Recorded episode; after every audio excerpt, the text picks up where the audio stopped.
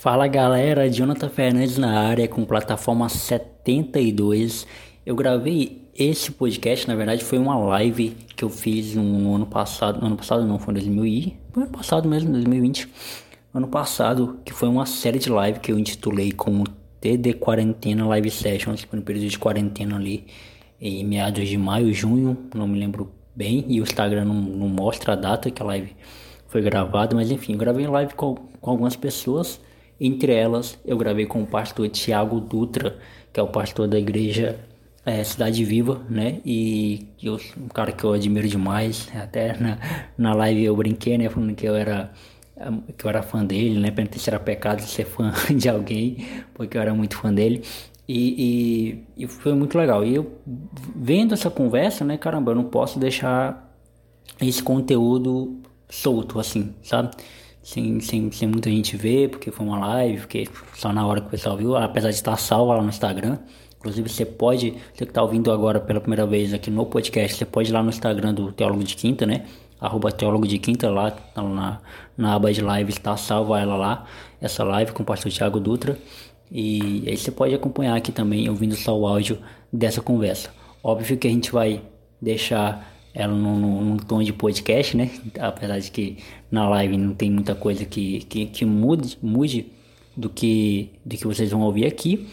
E eu não podia deixar esse conteúdo assim solto, porque e é, é difícil é, gravar, marcar a agenda com o pastor Thiago Dutra, é, que ele é, é muito ocupado, ele é tarefado, tem muitas coisas, vocês vão ver aí, tanto de coisas que ele me faz, né? Na, na vida dele e ele é pai de família também, tem filhos para criar, para cuidar, né? E, e, é pastor também, né? Então, é, ao invés de marcar um novo encontro para conversar com ele pelo é, para gravar um podcast com ele, eu resolvi pegar essa live, dar uma, uma editada, né? Eu não, o Fio vai dar uma editada e a gente conseguir salvar esse conteúdo, fazer um conteúdo bem da hora, beleza?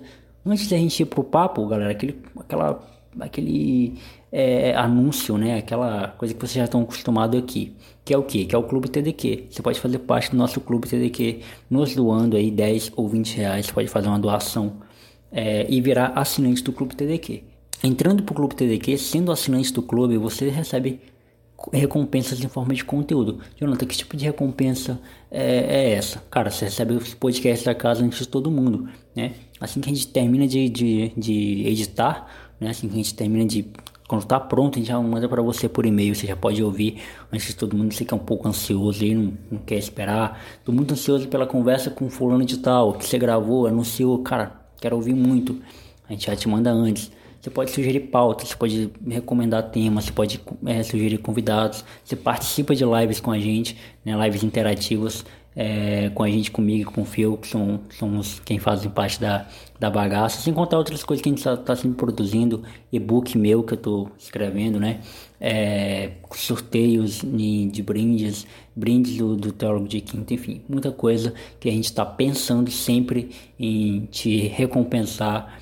É uma forma de dizer muito obrigado pelo que você faz por nós. Então, se não for te fazer falta, se não for tirar o leite das suas crianças, manda um pix aí pra gente de 10 ou 20 reais, vai depender do plano que você vai querer entrar. Lá no nosso Instagram a gente explica tudo, tem uma aba lá, tem o pix inclusive para você fazer a transferência pra gente.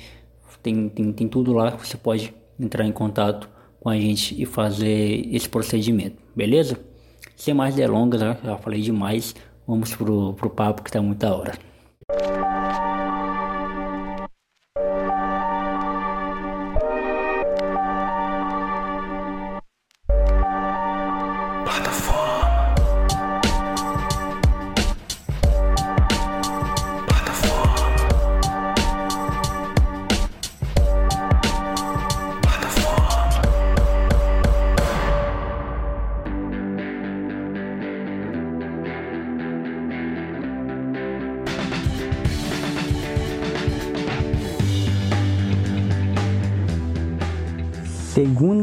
Live do dia, galera.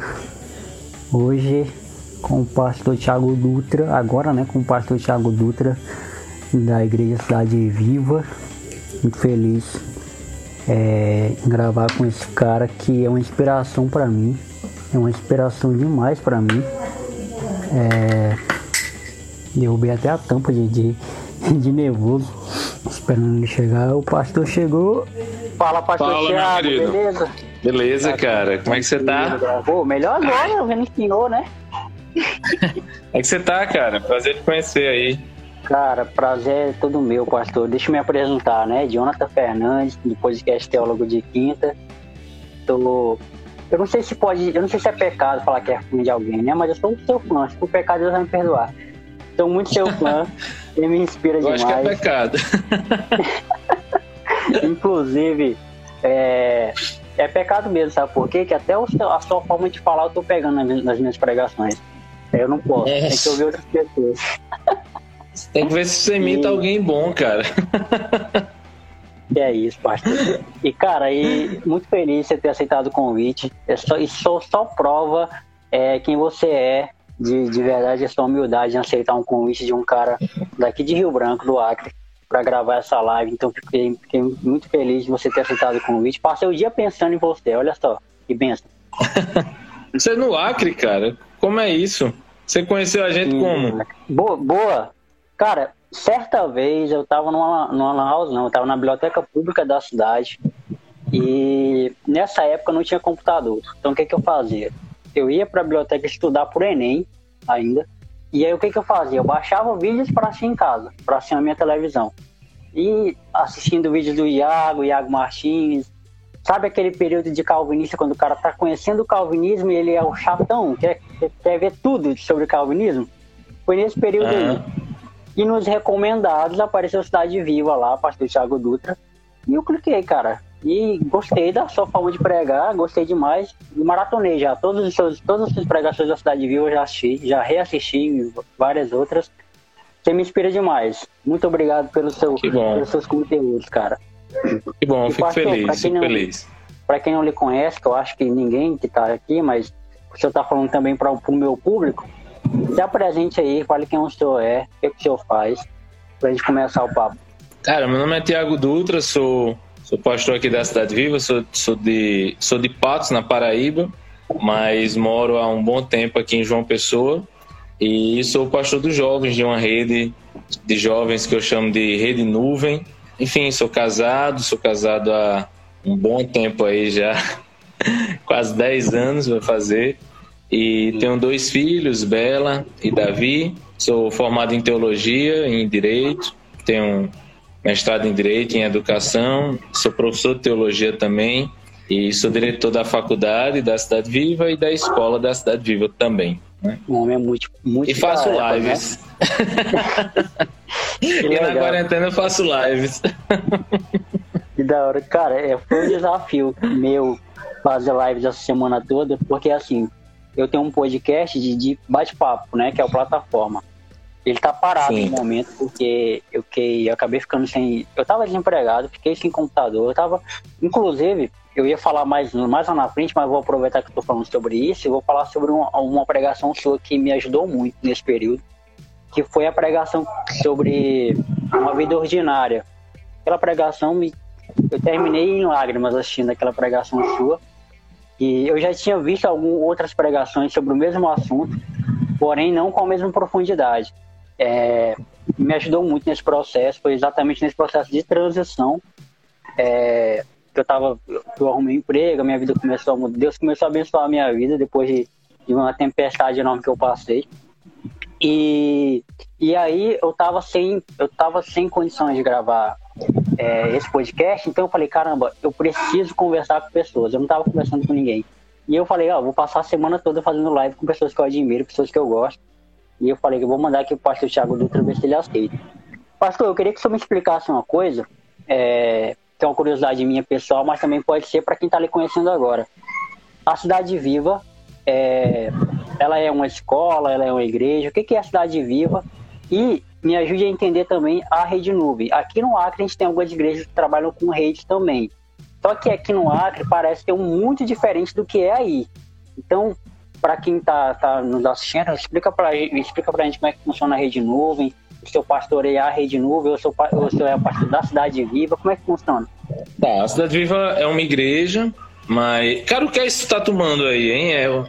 Tereré. Ô, oh, cara, minha esposa, tu sabe, minha esposa é de Rondônia, né? Ela gosta Olha, muito mano, disso aí, cara. Ela cara, gosta muito. Esse é o gelado, né? Isso.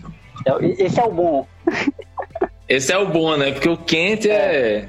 Deus me Mas se eu falar, a Cidade Viva é uma igreja e um projeto social muito grande aqui na cidade que acabou virando uma fundação. Então, ela é uma igreja que instituiu uma fundação.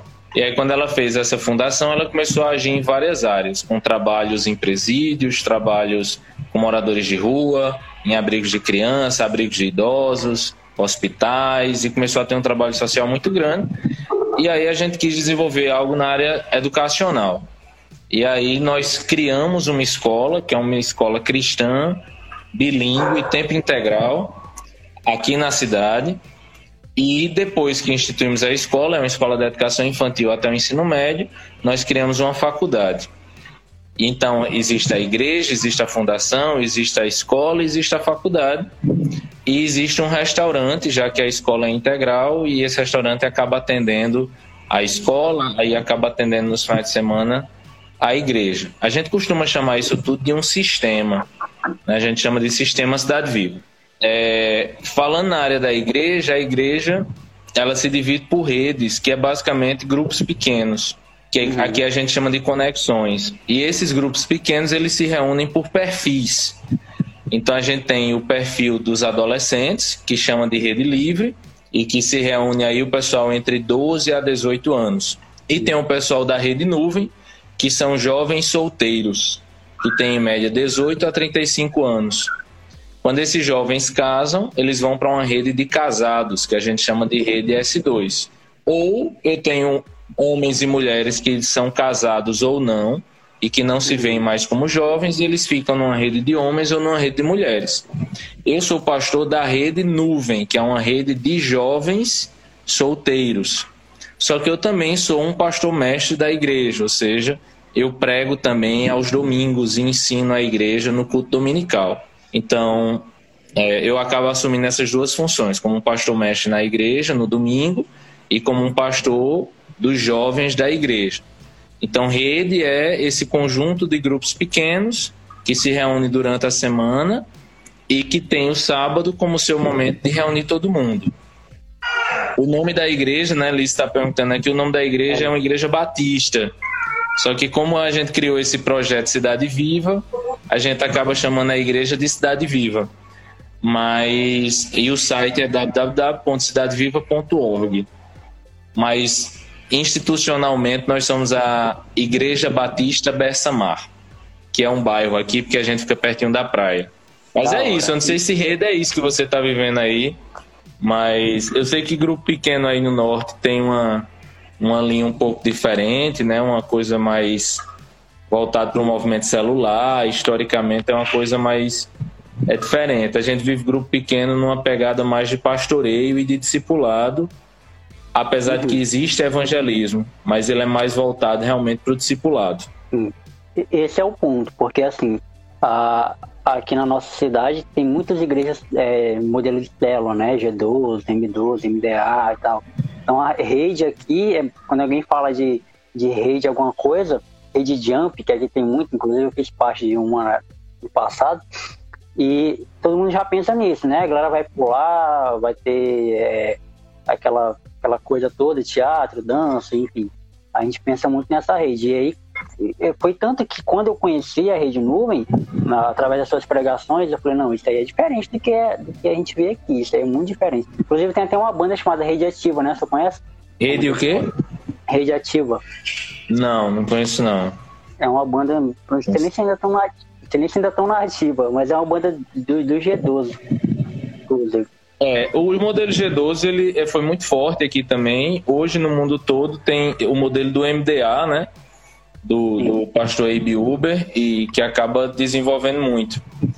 Eu acredito que é um modelo que tem seus pontos positivos pela, pelo quanto estimula o evangelismo e tal, mas eu acho que às vezes ele acaba falhando no discipulado, né? Então ele acaba se tornando uma igreja muito grande, mas muito rasa. E talvez por isso o nosso grupo pequeno ele é, ele é voltado mais para o discipulado, na ideia de ter uma igreja que acaba crescendo, mas de tentar ter uma igreja mais profunda e tal. As séries que você vê e essas pregações que você vê no sábado, elas existem exatamente com o propósito de discipular e de trazer mais profundidade à igreja, né? de tentar ser algo mais profundo e ensinar a juventude.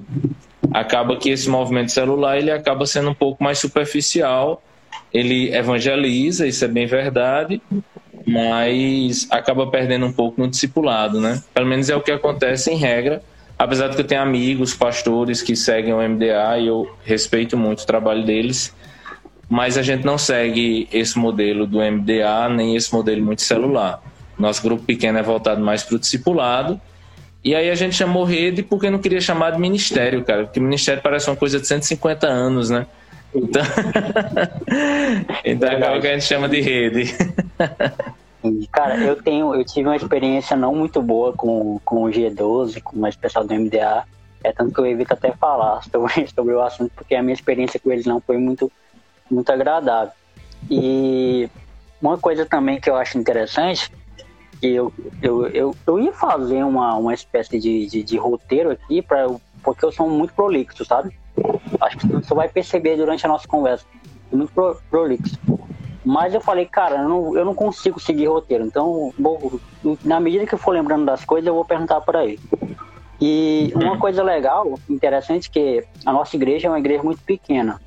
E eu acho que não vai ter tempo de explicar como é que a minha igreja funciona para o senhor, mas é, explicando e não explicando não explicando a nossa igreja ela ela não tem uma não é uma organização não tem CNPJ não tem um lugar estruturado a gente se reúne na minha casa é, já costumeiramente né? Não que seja uma regra também mas a gente se reúne na minha casa nesse período de quarentena a gente está se reunindo no WhatsApp através da de, de, de vídeo né? Porque a gente é, nós somos em poucas pessoas. Quando tem muitos convidados a gente vai por Hangout e faz por lá e, uhum. e, uma coisa que a gente sempre fazia, a gente fazia pregações soltas. É, eu orava durante a semana e pregava alguma coisa no, no domingo. É, e o nosso culto é domingo de manhã. E até quando eu comecei a assistir, assistir o Senhor, assistir os vídeos da Cidade Viva, acabei também assistindo a, as pregações do pastor Sérgio, é, e eu comecei a fazer esse, essa coisa da série, série de mensagens. Cara, me ajudou muito, sabe? Me ajudou muito. É, hoje eu consigo, eu acho muito melhor pregar em séries, porque eu acabo que escrevendo algumas coisas, é, eu acabo que tendo meu devocional todo baseado nisso, do que mesmo é, é, pregações todas, sabe? Me preparar somente para uma pregação é, temática ou expositiva. É, e aí, perguntando para o senhor, é, o quanto que isso é, é positivo para uma igreja, agora que se tratando de, de, de contexto de igreja local, é, ou isso não tem nada a ver, ou cada igreja segue seu modelo, e o, e o quanto que isso também é, pode ser negativo para um contexto de igreja, é, seja ela uma, um grupo de jovens ou, ou a igreja no culto, é, no culto de domingo mesmo, que é todo mundo presente. Que, que, uma dica que você pode deixar também para quem está nos assistindo. Cara, a, a, a, acho que pregação ela, ela tem, que, tem que ser o ponto de ensino da igreja. A gente tem que ser eu tenho uma formação na área também de educação e, e trabalho em escola, trabalho com faculdade e, e eu tenho esse, esse quê de ensinar, de ser mestre, né? De, de, tentar ver a igreja como um corpo de alunos e que a gente precisa ensinar alguma coisa. Então a preocupação de o que ensinar à igreja, eu acho que é o que tem que estar muito forte no nosso coração. E você não ensina algo por uma hora apenas e acredite que isso vai ser aprendido por toda uma igreja, né? Então a série ela vem como uma forma de ah, eu quero ensinar sobre fé. Você não vai ensinar sobre fé em uma hora. Tem muito a se falar sobre fé na Bíblia. Então a ideia de pregar em séries é a ideia de você tentar fazer algo muito mais profundo e se aprofundar muito mais no tema para poder ensinar a igreja. É, eu tento sempre pregar expositivamente. Eu, eu tenho muita, acredito muito na pregação expositiva e acho que ela é uma pregação que ensina muito a igreja, principalmente quando você usa a ideia do lexo continuous, né, de você pregar em um livro inteiro da Bíblia, né? Então agora na Cidade Viva no domingo a gente está expondo Filipenses inteiro, né? Então versículo a versículo. Então isso faz com que a igreja olhe para aquele texto e ela tenha uma percepção diferente, porque quando ela estudar aquele texto inteiro, ela vai olhar novamente para aquele texto, ela vai entender aquele contexto, ela vai entender o que é que está ali. Então, na juventude, eu já expus Romanos inteiro. Acho que levei bem seis meses para fazer isso. Eu já expus o Evangelho de João inteiro, versículo por versículo, é, as cartas pastorais, cantares, é, lamentações e tal. Só que normalmente quando os reformados fazem isso, eles fazem de forma bem tradicional. Né? Ele pega o versículo e versículo, vai ensinando e acaba que não aplica bem isso. Então eu lembro uma vez que eu, eu expus Lamentações, foi na época que Chorão, do Charlie Brown Jr., morreu. E eu lembro que eu fiz uma série chamada O Profeta Chorão. Que o profeta Chorão era Jeremias, né? Só que aí eu fiz a exposição de cantar, eu fiz a exposição de Lamentações, é, eu fiz a exposição do livro de Lamentações aplicando com as músicas de Chorão, com as músicas do, do Charlie Brown e mostrando coisas certas e coisas erradas que ele, que ele falou, né? Então, acaba que isso ensina, porque a igreja está aprendendo um livro inteiro, e aplica, e é uma coisa que, que faz as pessoas crescerem, porque você está aplicando ali com coisas da vida dela, né? com música, com, com coisas que elas estão ouvindo, que elas estão presenciando. Então, é, é, a pregação voltada em séries é uma forma de ensinar a igreja, de se aprofundar. E aí, ou eu faço com livros bíblicos, ou eu faço com livros. E aí é outra coisa, eu fiz uma pesquisa para ver quantos livros a galera lia. E eu, eu, lembro demais dessa pesquisa, o pessoal lia um, dois livros teológicos por ano. E eu lembro que eu falei, não, vou começar a, a fazer pregações baseadas em livros. Então, esse, essa pregação sobre o ministério ordinário é de um livro, né, chamado o, o Simplesmente Crente. Que aí eu peguei o livro e fiz uma série. O Deuses Falsos foi do livro Falsos Deuses de Timothy Keller. É, a série é, A Culpa é do Diabo foi do livro de C.S. Lewis, é, Cartas do Diabo ao Seu Aprendiz. Então isso faz com que você vá trazendo conteúdo de livros cristãos, você bota um tema engraçado, interessante, lógico, faz isso através de exposição de textos bíblicos e contextualiza com algum livro específico. Isso faz com que o pessoal entenda a Bíblia faz com que eles entendam e procurem um livro cristão. A última pesquisa que eu fiz na rede dos jovens, o pessoal estava lendo seis a sete livros cristãos no ano, o que é mais do que a média do brasileiro que lê de dois a três livros, né? O, o jovem e tal, ele vai ler uma média nesse sentido que é muito baixo. Então, com isso, você consegue ter uma igreja madura, uma igreja que aprende no púlpito, mas de forma contextualizada, que esse para mim é sempre o, o, o, o, grande ponto, né? Os reformados, eles são expositores, mas eles não são contextualizados muitas vezes. É aquela ideia de você pregar para os anjos. Quando você pega a verdade bíblica, mas você coloca numa linguagem contemporânea, isso acaba comunicando muito bem. E aí acaba que pessoas se interessam, ouvem, e várias vezes as pessoas dizem ah, eu consigo entender quando você fala. Não é por nada, é simplesmente pelo fato de você falar a língua deles, a língua das pessoas. Aí você usa uma série da Netflix, você usa um filme que, que tá bombando e você tenta aplicar, né? Então acho que isso é o que o Iago faz, né? Isso é o que o pessoal faz e acho que comunica muito e faz com que a igreja aprenda muito com isso. Sim, demais. E, e, é, e é como eu falei para o senhor no início, eu já tinha visto algumas outras pregações sobre esse mesmo assunto. E, se pá, eu também ouvi a, a mesma coisa que o senhor falou. Porém, a linguagem ela foi diferente, né? A, a pregação uma vez ordinária. É, tem um outro, um outro pastor que eu também sou muito fã, que é o Jonas Madureira, né? O pastor Jonas Madureira, inclusive, me inspirou. É, foi ele que fez eu virar a chavinha. Eu já pude, eu tive o prazer de contar é, isso para ele, né? é, virou a chavinha assim de, de para eu cursar teologia, que eu estava meio muito perdido sobre o que eu, que eu iria fazer. E apesar de, sabe aquele, aquele crente pentecostal que está esperando Deus revelar em sonho? Eu estava praticamente essa pessoa, assim. Só faltava faltando Deus me descer do céu e me revelar, pô, faz isso. Porque todo, todo mundo, tudo já me apontava para isso. Então, uma coisa interessante de perceber é, nas pregações é isso, é, é o contexto, né? É, eu, eu fiz uma série de pregações na, na minha igreja em 2018, acho que em 2018, Verdade de Marília Mendonça, o, o, o, título da série, né? Eu peguei algumas músicas dela é, e fiz a mesma coisa que o senhor. Não, não limitei porque eu acho que eu nem, eu nem, a série nem tinha acontecido ainda. É, eu me inspirei em outro, em outro pregador. E, e, e, aí eu, eu fiz a mesma coisa, né? Eu, algumas músicas dela eu peguei e tentei aplicar o contexto de namoro é, e casamento, né? Baseado no livro de cantares, é, romanos e tudo mais. Então isso, é, é principalmente para jovens, e principalmente também para jovens que têm preguiça de ler Bíblia. Que eu não sei como é que é aí na, no seu contexto aí local, mas aqui tem muito disso, muito mesmo, cara.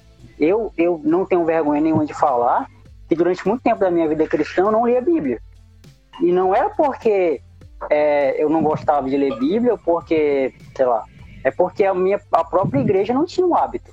A própria igreja só abria, a, abria a Bíblia na igreja, né? O pastor não estimulava ninguém a ler, a gente não tinha, a gente era proibido até de ir buscar outras referências teológicas que não fossem na igreja. A nossa, a minha vida de oração, eu posso falar por mim, né? Não posso falar das outras pessoas, mas a minha vida de oração era muito fraca. É, é, eu tinha muita dificuldade é, de orar porque eu não sabia como orar, como me apresentar para Deus de uma forma que, que lhe rendesse glória, né? Lhe rendesse honra. E, eu, e, e, e, essa chavinha precisa mudar na cabeça de muita gente, né? A pessoa precisa entender que a sua vida é, ela é um culto a Deus. Então, por sua vida ser um culto a Deus, ela tem que entender que o seu intelecto também precisa ser servir a Deus, né? Então, eu acho muito legal essa forma de, de, de pregação que o senhor faz, é, que, tam, que eu confesso que também percebo que é uma dificuldade dos reformados, né? É, eu amo a, a, pregação expositiva, eu também tento o máximo pregar expositivamente, mas eu confesso que às vezes eles falham nisso, né? Na, na, comunicação, na hora de entregar, é, é na hora de, de, falar a língua das, das, pessoas, né?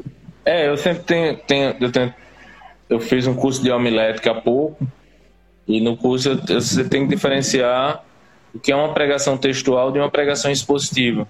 Se você pega um texto e, e, explica o texto, você fez uma pregação textual. Agora, se você pega o texto, explica o texto, aplica o texto, ilustra o texto, isso é uma pregação expositiva. E aí, é, é, é, é essa talvez seja até a sequência de uma pregação expositiva. Você explica o texto, aplica o texto, ilustra o texto. E aí você consegue entregar realmente a mensagem daquele texto, né?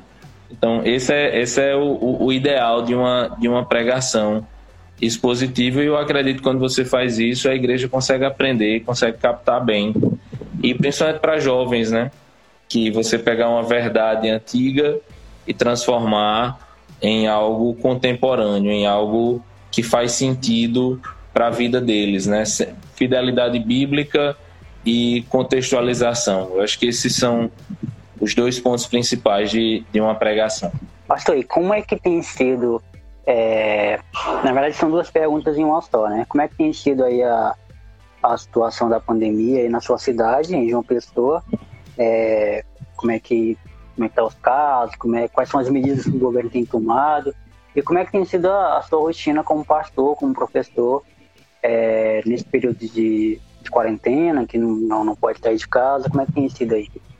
Cara, é, o Ministério a gente tem trabalhado muito com lives, né? Eu tenho tido o prazer de, de fazer algumas, até para ter esse contato com as pessoas, de saber o quanto as pessoas estão estão sofrendo, né? Eu peguei hoje uma pesquisa que eu fiz na, na rede e definitivamente na rede nuvem, né? E, e quase 300 respostas e não foi todo mundo, mas eu acho que foi uma amostragem boa e, e mostrou que o maior problema de todo mundo é a ansiedade, né? Então, é algo de muita ansiedade você viver nesse isolamento e tal.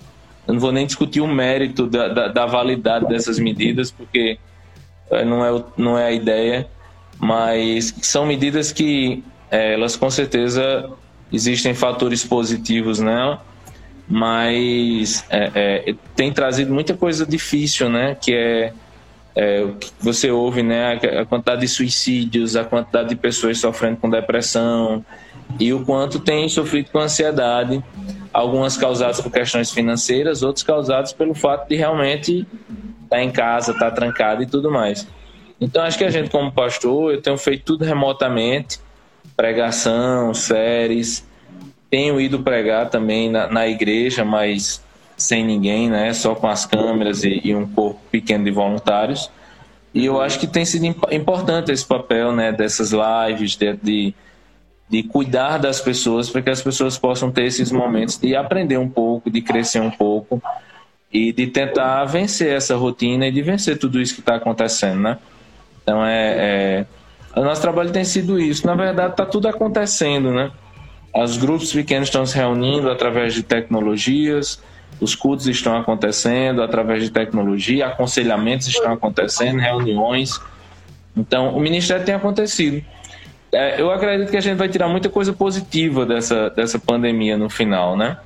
E uma delas é a importância de estarmos juntos, o valor da comunhão, o valor de estarmos num culto de domingo, né? Porque apesar da tecnologia ser uma bênção, mas estar juntos na igreja, cultuando ao Senhor, esse é o objetivo, esse é o ponto principal da comunhão dos santos, né? E eu acho que a igreja vai valorizar mais isso depois que tudo passar, né? Valorizar mais o estar junto, abraçar o irmão, cuidar um do outro. Eu acho que tudo isso vai ser importante. Então, eu acredito muito que Deus está com a mão em relação a tudo isso e Ele tem um propósito em relação a tudo isso. E eu acho que a igreja do Senhor vai sair muito mais forte dessa pandemia. É o que eu tenho orado e eu acredito que, que vai acontecer. Amém. Tem uma amiga minha, ela não é cristã, mas ela postou recentemente no Facebook é, que uma coisa muito legal que eu achei muito interessante, que é, tem uma onda de pessoas né, reclamando da, da, da quarentena e tal. E ela fez um tom de piada, mas que, que, que foi a profundidade foi muito séria. E ela falou que a gente, quando a gente tá, tava podendo sair de casa, a gente podia ir para sair, se divertir, se entreter, a gente só ficava no celular, né? Ninguém dava atenção pro, pro outro, ninguém valorizava o estar junto, né? Irmãzinha chorando de fundo. E agora não. E agora que, que a gente a gente quer muito, a gente não pode sair de casa, a gente não pode ter contato pessoal, a gente quer muito. Então que isso nos ensine também esse ponto né, a estar tá presencialmente com as pessoas, né, a estar tá corporalmente com as pessoas. Isso me lembra até uma cena é, quando Jesus é, ressuscita, né, e, e, tem encontros pessoais com os discípulos, e os discípulos não conseguem é, identificar Jesus, né, andam com ele, tá do lado dele, mas não, não, percebem que é Jesus. E muitas vezes isso acontece conosco, não perceber é, um, um, aos outros. É, isso, é, isso é algo que eu tento tratar na minha vida cristã, sempre que eu posso, é, perceber o outro, perceber aonde que eu posso introduzir Jesus na conversa, onde eu posso introduzir o meu relacionamento pessoal com aquela pessoa, que eu acho que está bem atrelado, né? É, não sou o tipo de pessoa que costuma separar é, vida cristã de, de, de, vida pessoal, não existe isso para mim, mas tem gente que faz isso, não sei como. E, então é, é sempre bom a gente é, é, primeiramente, entender que Deus está no controle, claro, é óbvio isso aí.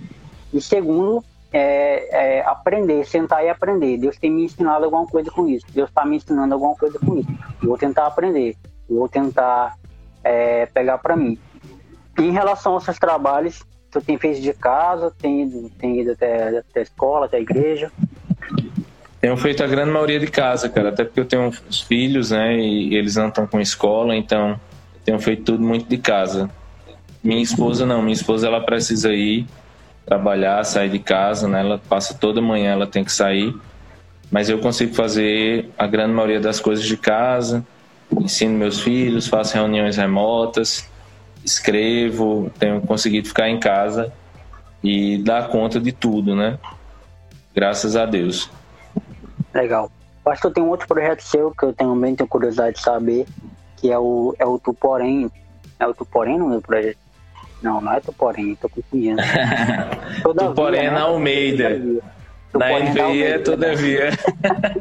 todavia, é verdade. É porque confunde. O Todavia, que é um, que é um, um, um blog né, de textos, inclusive eu andei lendo algumas coisas, é lá que me inspiraram a escrever algumas coisas que eu também escrevo, né, no, no Teólogo de Quinto. E explica pra gente aí como é que funciona Todavia, como é que nasceu a ideia do projeto. A Rede Nuvem tem alguns ministérios que andam paralelos, né? Ele tem uma banda, a banda da Rede Nuvem, tem um grupo de teatro, tem dança, e tem um grupo universitário, que é o Prisma, e tem um grupo de produção de conteúdo, que é o que a gente chama de o Todavia.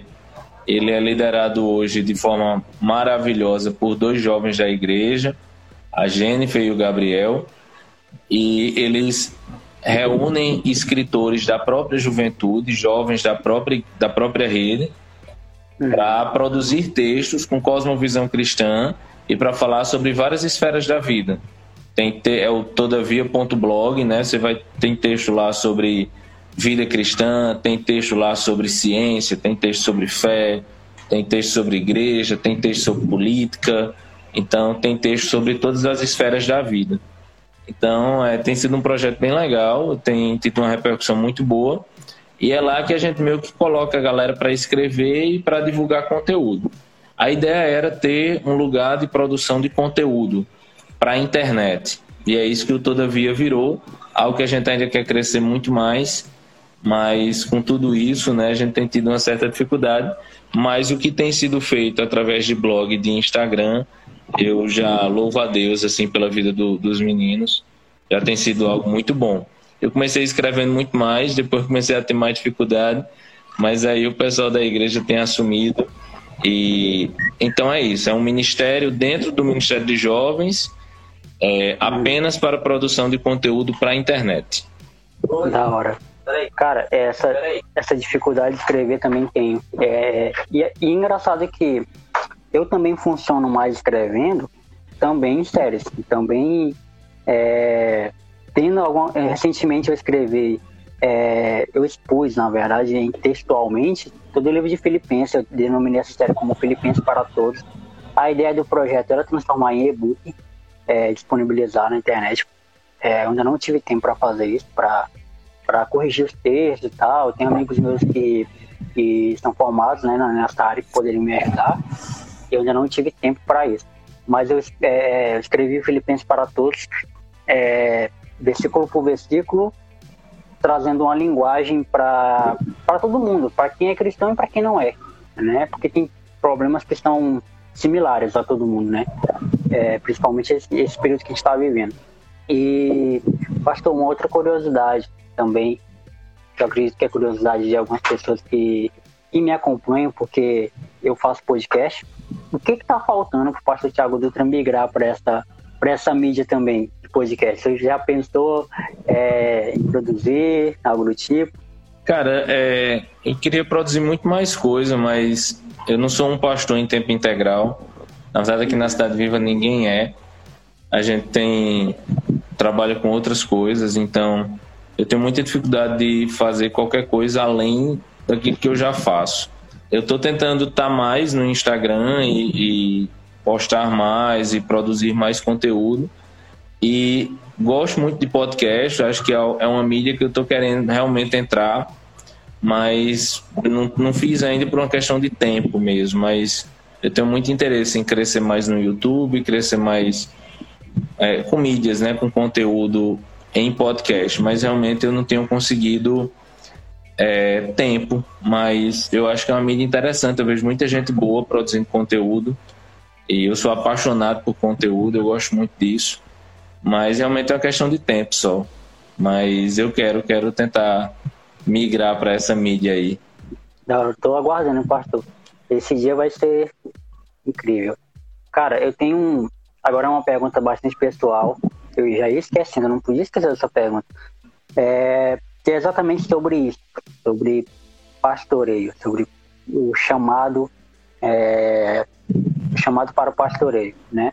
É, eu estou no terceiro período, no segundo período de teologia, estou cursando, eu faço é, a distância, né, pela Charles Spurgeon, é uma, uma, escola bastante conceituada de teologia no Brasil, e estou me formando é, na área não para ser pastor e não é, não porque eu quero, sei lá, ser um, um cara é, referência na área, mas sim pelo meu, pelo meu amor por Jesus, sabe?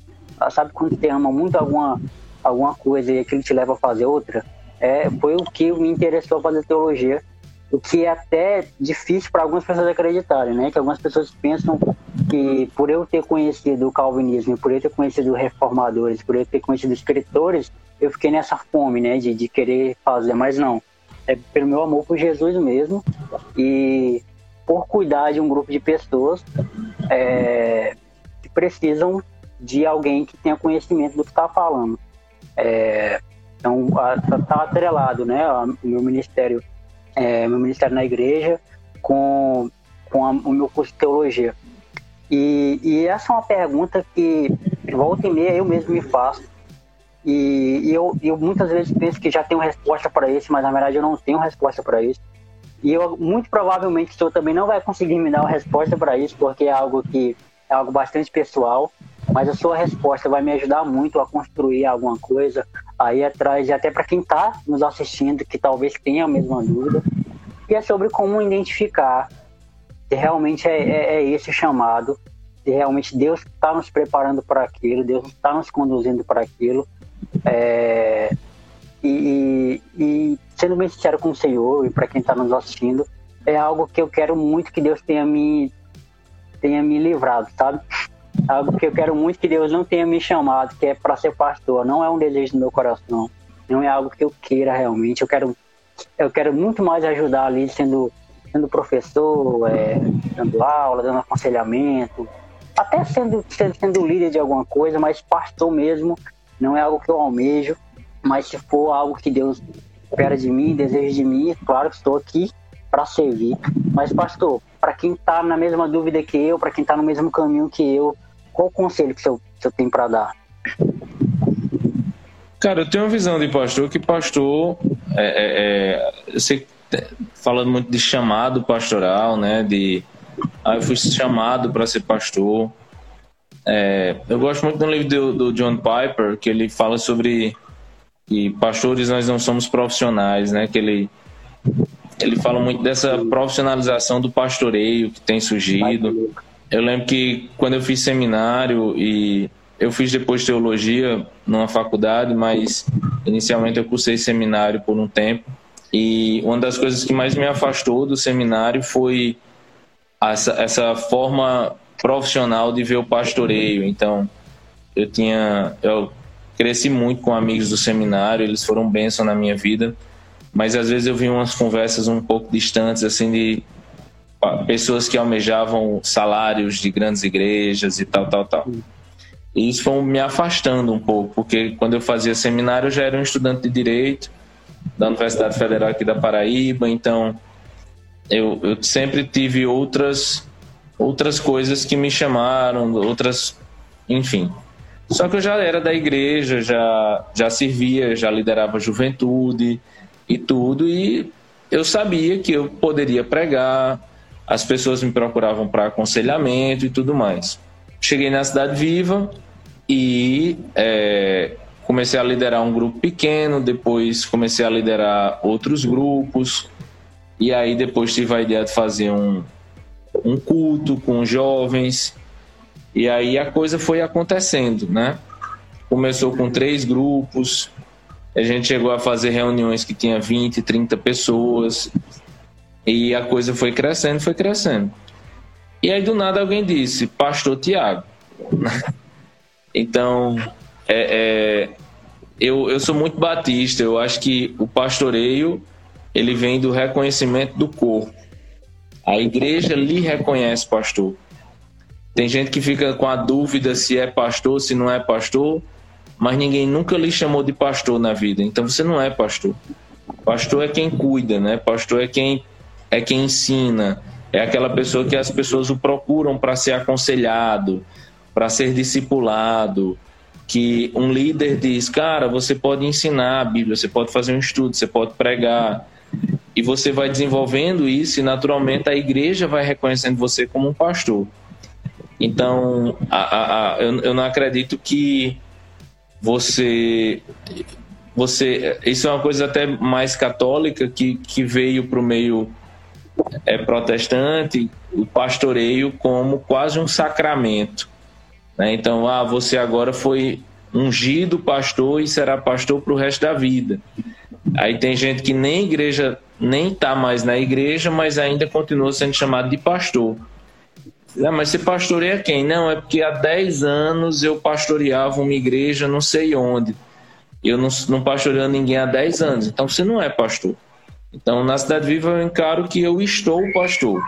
Eu, eu prego, as pessoas me, me veem como um pastor delas, eu aconselho, eu discipulo, eu ensino. Mas no dia que eu sair daqui, no dia que eu for morar em outro lugar, no dia que eu. Então eu não serei mais pastor. Eu não exercerei mais esse ministério pastoral. Então, o que eu aconselho para todo mundo é faça teologia, se porque eu acho que é algo importante. Eu, eu sou professor em curso de teologia e ensino para pessoas que não querem ser pastores. Algumas delas poderão ser pastores, se Deus as conduzir assim. Então, eu, eu, eu não vivi o dilema de, ah, será que eu vou ser pastor ou não? Não, eu fiz na igreja o que Deus me permitiu fazer na minha igreja. Meus líderes disseram, Tiago, você podia pregar. Aí eu peguei um livro e preguei. E todo mundo fez: caramba, Tiago, foi muito legal. Tiago, você vai pregar de novo. E eu preguei de novo. E eu dei outro estudo. E eu fui desenvolvendo. Eu lembro que quando eu organizei o primeiro acampamento da juventude, eu não era pastor. Eu era um cara que liderava a juventude e que chamava outras pessoas para pregar. E pregava uma vez ou outra. Até que alguém começou a me chamar de pastor, pastor, pastor. E o pastoreio surgiu. Eu acho isso interessante porque no seminário eu acompanhei muita gente que achava que era chamada para ser pastor, só que ela não tinha o mínimo carisma. Ela, e eu não estou dizendo que para ser pastor tem que ter carisma. Eu estou dizendo que ela nunca foi nada na igreja, ela nunca exerceu nada e foi reconhecida pelo seu dom. Mas é alguém que vai fazer teologia, que vai ser consagrado em alguma igreja e que vai ser pastor sem nunca ter sido reconhecido por essa igreja, sem nunca ter tido ninguém que, que olhou para você e disse: caramba, você é um cara que que eu quero ser uma ovelha sua, né? Então, uhum. eu acredito que e quando o pastoreio surge dentro da igreja local, você não tem nem como fugir, porque acontece, né? Então, tenho certeza, você nesse grupo que você expõe Filipenses, que você ensina, eu acredito que as pessoas lhe procuram para aconselhamento, lhe procuram para discipulado. Não adianta você dizer, não sei se Deus me chama para ser pastor. Agora Deus lhe colocou numa função em que você tem pastoreado essas pessoas. Amanhã você pode não estar mais nessa função. O curso de teologia vai ser bom para a sua vida com Deus. Mas pode ser que depois de amanhã Deus lhe coloque numa igreja gigante ou numa igreja pequena. Ou não lhe coloque mais nunca para pregar. Não importa. A gente vive aquilo que o Senhor nos coloca para fazer. Amanhã eu posso não pregar mais na minha igreja porque a minha liderança entenda que eu não que outras pessoas vão pregar no meu lugar. E eu vou servir da forma que eu puder servir. Eu já servi em teatro, eu já servi em ministério de esportes, eu já servi em tudo que é ministério na igreja. Hoje eu sirvo no ministério pastoral. Amanhã eu posso não servir mais. E aí você nem me chama mais de pastor. Você é o irmão Tiago, que vou estar na igreja com muito amor, servindo a Deus da forma que eu puder. Né? Então não tenho muita essa ansiedade de ah, será que eu vou ser pastor? Não. Eu vou fazer teologia porque. Não. Faça teologia porque é bênção, você vai aprender a Bíblia e você vai estar mais capacitado para ser usado pelo Senhor. Se você vai ser usado ou não pelo Senhor, aí vai depender dele, não da gente. Eu penso da mesma forma. E, e, é os dois polos, né? É o polo da pessoa que ignora totalmente o ensino, é, totalmente a formação, é, a busca por conhecimento, né? Que no nosso meio é conhecido como curso de teologia, mas você pode muito bem fazer um curso de filosofia, história, não sei. E, e, e, e se acha pastor, se considera pastor. E tem outro polo da pessoa que acha que para ser pastor necessariamente precisa cursar é, teologia, precisa ter uma formação teológica. E são dois polos aí que, que confundem muito a cabeça das pessoas. E, e assim, eu, eu, eu sempre tive essa ideia também, assim, pastor. Ah, como é que eu posso dizer? Eu me converti verdadeiramente, verdadeiramente assim, com 17 anos. Mas eu, eu sou, estou enfiado dentro de igreja desde os 12. eu fui o primeiro, é, eu fui a primeira pessoa a ser alcançada por Jesus na minha casa, né? Ah, e depois foi minha mãe. Na verdade, minha mãe é, e meu, meu pai e meu padrasto juntos. E, e hoje, graças a Deus, toda a minha casa é cristã. A minha mãe, é, meus pais congregam numa igreja diferente da minha, mas congregam. É, volta e meia me chamam para pregar lá, eu gosto muito carinho. E, e, e, eu percebo que acontece muito isso na, no, no, nosso meio. Eu vou falar em contexto aqui do, do, que eu vivo, na minha realidade aqui em Rio Branco. São pessoas que não querem servir, né? São pessoas que querem estar em palco, querem estar em. em é, para elas só tem utilidade é, se tiver com o microfone na mão, né? Só tem utilidade dentro da igreja quem tem é, microfone na mão. E, e eu já passei por todas as partes da igreja. Eu já cuidei de menino, já é, limpei banheiro de igreja, já limpei. A gente, eu fazia parte de uma igreja, todos os dias que a gente ia limpar a igreja, tinha é, restos lá de, de, de, fralda de neném, sabe? Fralda de neném, é, cocô de cachorro, tudo lá em frente da, na frente da igreja, era terrível. E a gente até que falava que era, que era, que era macumba, né, e tal, que o pessoal colocava lá, mas é, eu acho que era só é, é Deus colocando alguma coisa pra gente fazer, né? Nos ensinando a, a, a zelar da igreja. Então já fiz tudo assim na igreja. Então uma coisa que eu nunca fazia, porque, porque o pastor não me colocava para fazer, era ensino, era ensinar. Até que eu fui para uma outra igreja, é, convidado, né? A, a, meu pastor me autorizou, meu pastor me abençoou. Eu fui para outra igreja ser líder de jovens, na Igreja Assembleia de Deus, qual eu tenho muito carinho até hoje por essa igreja. E, e lá eu, eu fui líder de jovens durante um bom tempo e aprendi muito lá, amadureci muito na igreja. Então, uma coisa que eu percebo muito é, no nosso meio, e até também é uma questão de maturidade, é entender que Deus te chamou para servir, não importa como, não importa onde, você tem que servir. Se você não estiver servindo, você não está fazendo nada para o reino. Então você está sendo inútil, né?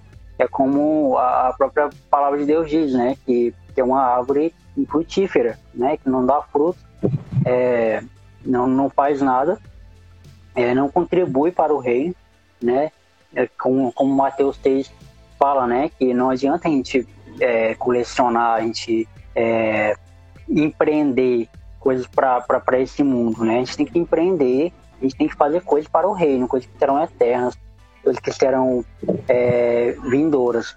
Então, é uma coisa que é um, é um pensamento que eu tenho comigo muito é, em relação a isso. E talvez essa ansiedade que eu tenho de, de não, não, não, me, não partir para esse lado de, de, de, ser pastor ou não, é justamente por causa disso, dessa minha experiência que eu tive é, em servir de todo jeito, em servir para todo lado. E e não ter um rótulo, sabe? Não ter um. Ah, agora você vai ser pastor. E é muito legal ouvir isso. Eu acho que essa, essa sua frase resume aquilo que, que, que pode me ajudar, que pode ajudar pessoas que estão no mesmo dilema que eu.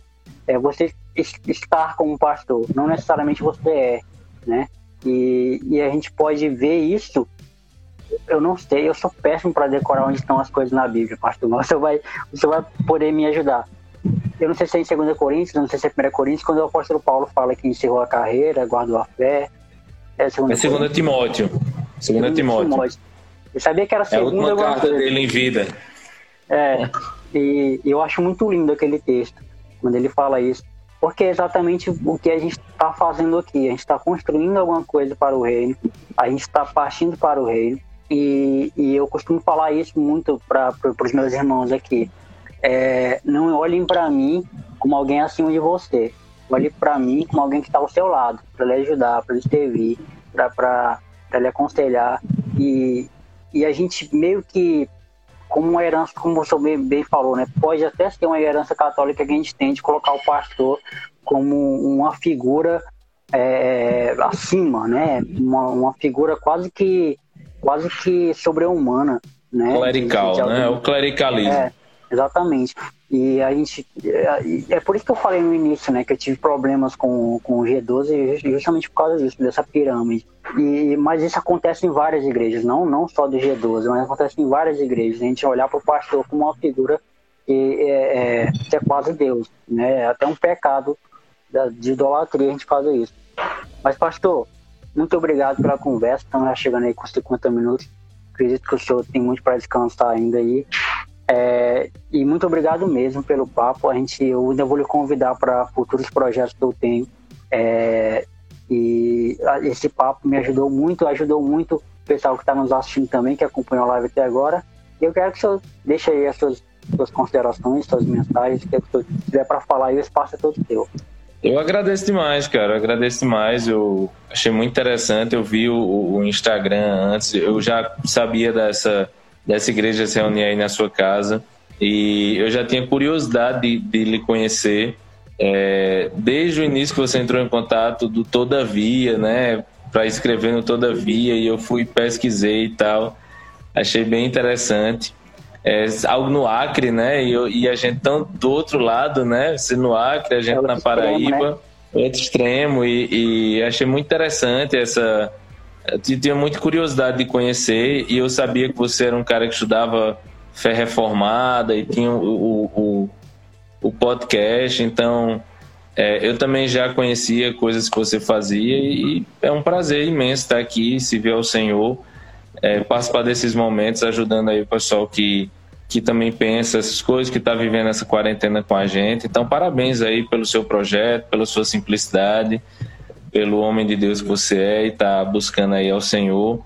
É, é isso, agradeço demais. Agradeço demais e quando tiver outro convite, eu, eu tive que ajustar um pouquinho minhas aulas, né? Você já estava me convidando há um tempo, mas minhas noites normalmente são bem ocupadas. Mas graças a Deus hoje deu certo. E é isso, estou à disposição. Né? Ore por mim, ore pela minha família. Né? Quem está aí assistindo também aí, é... a gente precisa muito de oração, porque, enfim, o país inteiro, o mundo inteiro está precisando disso, né? E nossa oração tem que ser por todos que hoje estão sofrendo e que estão ansiosos e que estão preocupados em casa. Então, parabéns pelo projeto aí. Eu acredito que também tem sido bênção na vida de, de tantas outras pessoas. Obrigado, cara. Obrigado pelo convite, viu? Prazer conhecê-lo. Eu que agradeço. Muito obrigado aí pelo seu... Cara, essa aí foi novidade para mim. Eu não sabia que eu tinha, que eu tinha conhecido os meus projetos lá, mas pastor, muito obrigado mesmo por tudo. É... O senhor me ajudou a, a, a, me formar, a formar muita coisa do que eu penso hoje. O senhor me ajudou.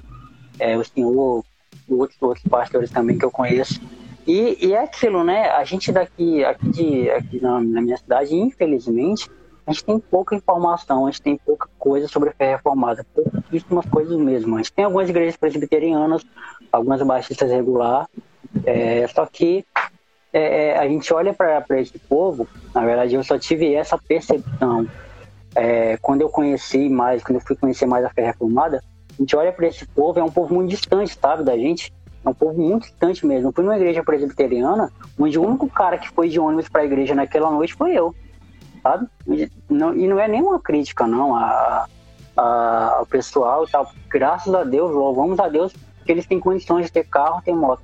Mas assim, é uma realidade muito diferente de, de, quem vive na periferia, de quem vive na, na onde eu moro, por exemplo. Eu moro num, num residencial é, desse, desses do governo, né? Eu moro no residencial. Então aqui é só igreja pentecostal, só o que tem. É igreja pentecostal, aquele barulho todo. E então não, não tem acesso. Então, para mim, agora imaginei a minha dificuldade. O que eu tive foi internet. Vamos para a internet, vamos pesquisar coisas na internet. Pastores, igrejas de internet. Então eu, eu, eu consumi tudo que eu, que eu, que eu pude. Hoje, graças a Deus, é, conheço vários pastores aqui da minha cidade. São pastores reformados, pastores que me ajudam muito. E me pastoreiam também. É, graças a Deus eu, eu tive essa, se é que pode falar, chamar de sorte, né?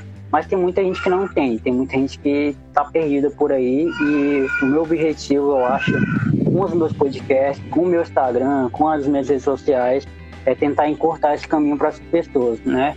É, é, é, tentar encurtar, a é, falar um pouco da fé reformada, falar um pouco das escrituras, falar um pouco de como de uma outra forma de interpretar a Bíblia, de, interpre de interpretar as Escrituras e de ver o Evangelho do que as pessoas estão vendo. Então, se eu puder fazer isso para uma pessoa aqui da minha cidade ou para quem está me acompanhando de outro lugar, já fico muito feliz. Então, por isso que eu lhe agradeço demais por você ter aceitado o convite, a gente ter trocado essa ideia, ter conversado. É, foi muito bom. E essa live vai ficar salva aí, dá para ver depois. Eu vou assistir outras vezes, é claro. E, pastor, obrigado. Tamo junto. Nada, meu querido. Deus abençoe, viu?